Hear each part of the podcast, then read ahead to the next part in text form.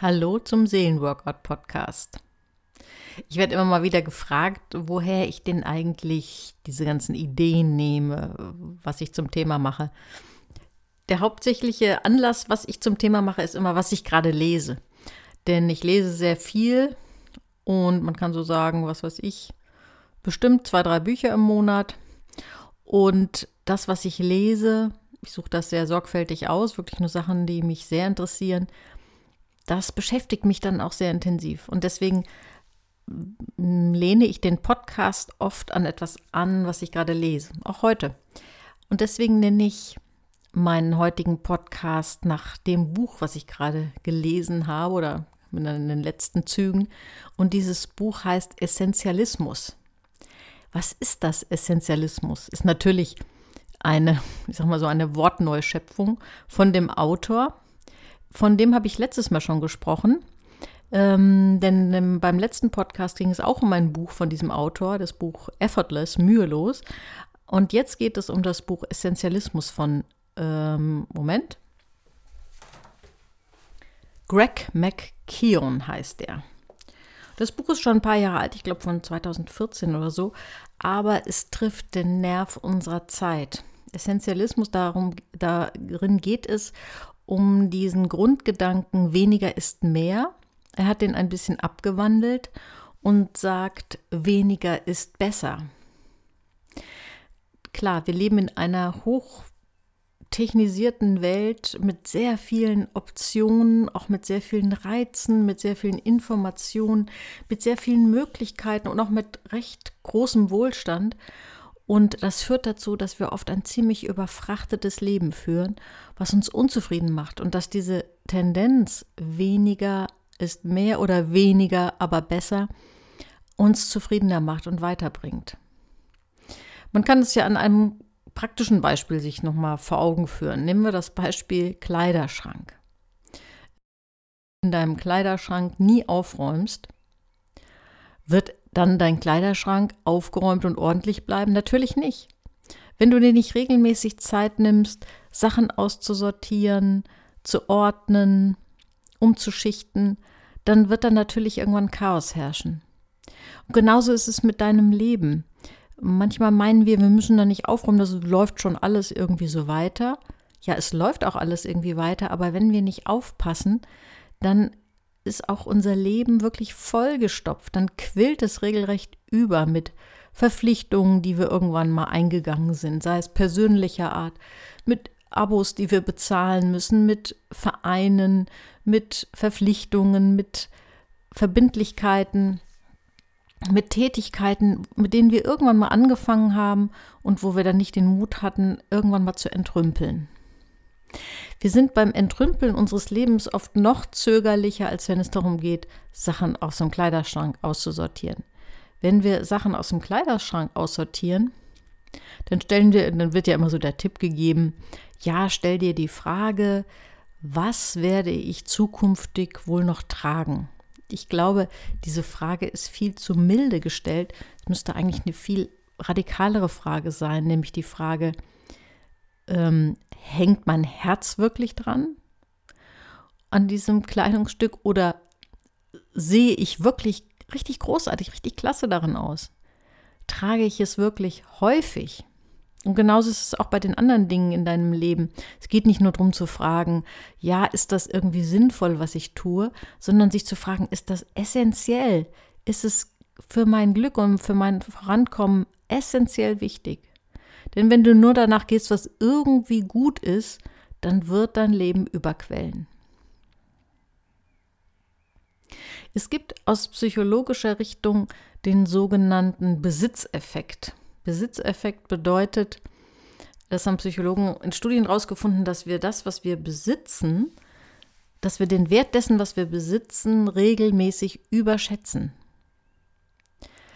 Ähm, also das, da können irgendwie Leute, die einen Second-Hand-Laden haben und also Second-Hand-Sachen ankaufen, ein Lied von singen, dass die Leute äh, mit den Sachen kommen und äh, sei es so in Kleidung oder Spielsachen und der Meinung sind, ja, ich habe so und so viel dafür bezahlt, ich besitze das, das muss doch jetzt noch ganz viel wert sein. Wir überschätzen den Wert unseres Besitzes. Man kann sich dann einfach mal die Killerfrage stellen, wenn ich diesen Gegenstand oder diese Sache nicht bereits hätte, wie viel Geld würde ich denn dafür ausgeben, sie zu kaufen? Diese Frage ist noch viel klarer, als nur sich zu fragen, werde ich es in Zukunft häufig tragen? Wie viel ist es dir wirklich wert? Und genauso ist es auch mit anderen Dingen in deinem Leben. Wie viel ist dir eine Mitgliedschaft irgendwo wert? Wie viel ist dir der Stammtisch irgendwo wert, an dem du viel Zeit verbringst? Wie viel ist es dir wert, noch zu irgendeinem Verein zu gehören, wo du vielleicht doch mehr oder weniger eine Karteileiche bist? Oder wie viel ist es dir wert, an einer Freundschaft zu hängen, wo du das Gefühl hast, die ist total einseitig? Prüfe mal, wie viel ist es dir wirklich wert? Wenn du zum Beispiel diese Freundschaft noch nicht hättest, wie sehr würdest du dich nach deinen jetzigen Erkenntnissen ins Zeug legen, um diese einseitige Freundschaft aufzubauen? Überprüfe es mal, stelle es auf den Prüfstand. Denn wenn du nicht Prioritäten in deinem Leben setzt, dann wird dein Leben überquellen. Und es ist so, wenn du nicht selbst Prioritäten für dein Leben setzt, dann wird es jemand anders tun. Wenn du nicht deine eigenen Ziele verfolgst, dann verfolgst du automatisch die Ziele von jemand anderem. Du lässt dich einspannen. Du kannst dich nicht auf neutralem Boden bewegen, sondern entweder schaffst du dir deine eigenen Prioritäten, entrümpelst dein Leben, konzentrierst dich auf das, was wirklich wesentlich ist, oder du wirst peu à peu, auch wenn du es gar nicht willst, für andere, für andere Zwecke eingespannt. Warum haben wir heute so ein Problem mit dem vollgestopften Leben? Das hat damit zu tun, dass wir sehr viele Optionen heute haben. Wenn man überlegt, früher, ganz früher wurden Menschen in bestimmte Kreise hineingeboren und es war oft total vorgegeben, welchen Weg sie gehen. Da war gar nicht viel Entscheidungsspielraum. Zum Glück ist das ja nicht mehr so, sondern das ist ja eigentlich auch was richtig Positives, dass wir so viele Möglichkeiten haben.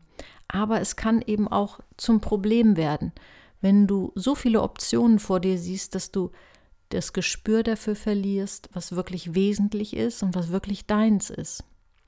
Auch dafür gibt es in der Psychologie einen Begriff, das nennt sich Entscheidungsmüdigkeit.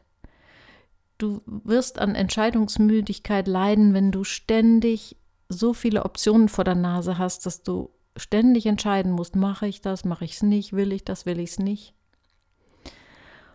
Und um diese Entscheidungsmüdigkeit vorzubeugen, ist es wichtig, dass du erstmal dich aus dem Hamsterrad rausfliegen lässt. Solange du im Hamsterrad bist, also das Gefühl hast, dass du viel zu viel Aktion im Alltag hast, viel zu viel Arbeit, viel zu viel Freizeitaktivitäten, viel zu viel Verpflichtungen, hast du nicht die Möglichkeit, von außen mal drauf zu gucken. Deswegen lass dich mal rausschleudern.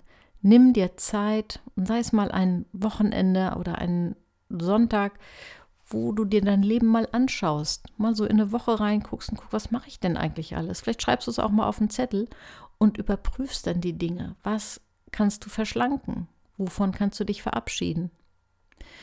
Und da ist es wichtig, auch aus diesem Hamsterrad-Gefühl rauszukommen.